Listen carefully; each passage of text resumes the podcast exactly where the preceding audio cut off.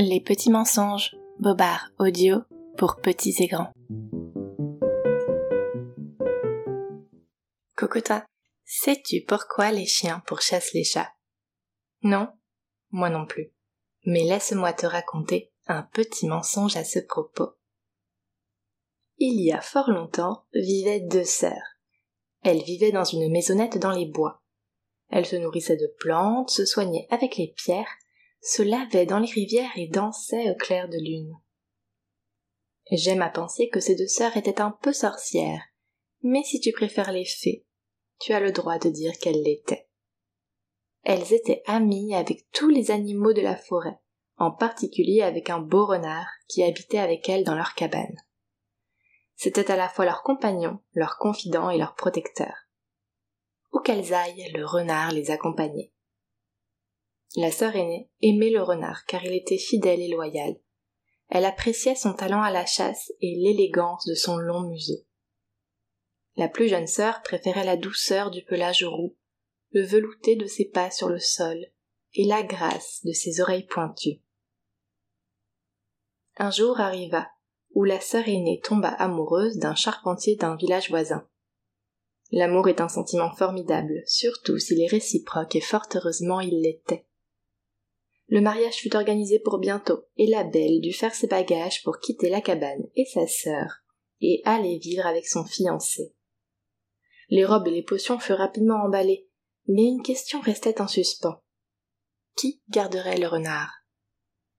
Je vais le garder avec moi, annonça la jeune sœur. Sa maison est dans la forêt, il vivra plus heureux à mes côtés.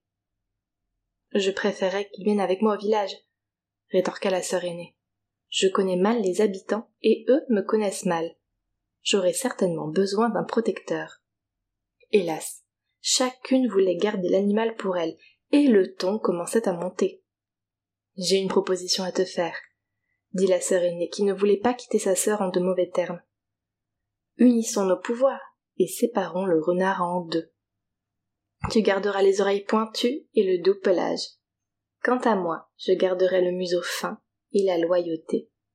La petite approuva cette idée, quoiqu'à mon avis un peu cruelle.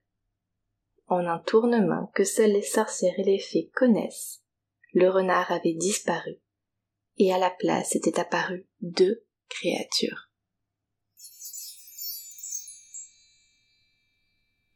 La sœur aînée prit ses valises et partit au village avec la première créature, celle au museau fin, qui lui resterait fidèle et la protégerait en cas de besoin. C'était une créature en forme de chien. La jeune sœur, quant à elle, resta dans les bois, avec la créature au doux pelage et aux oreilles pointues, qui gambaderait librement dans la nature jusqu'à la fin de ses jours. C'était la créature en forme de chat. C'est pour cela que les renards se cachent dans les bois. Ils craignent que leur essence soit divisée en deux. Et c'est aussi pour cela que les chiens pourchassent les chats.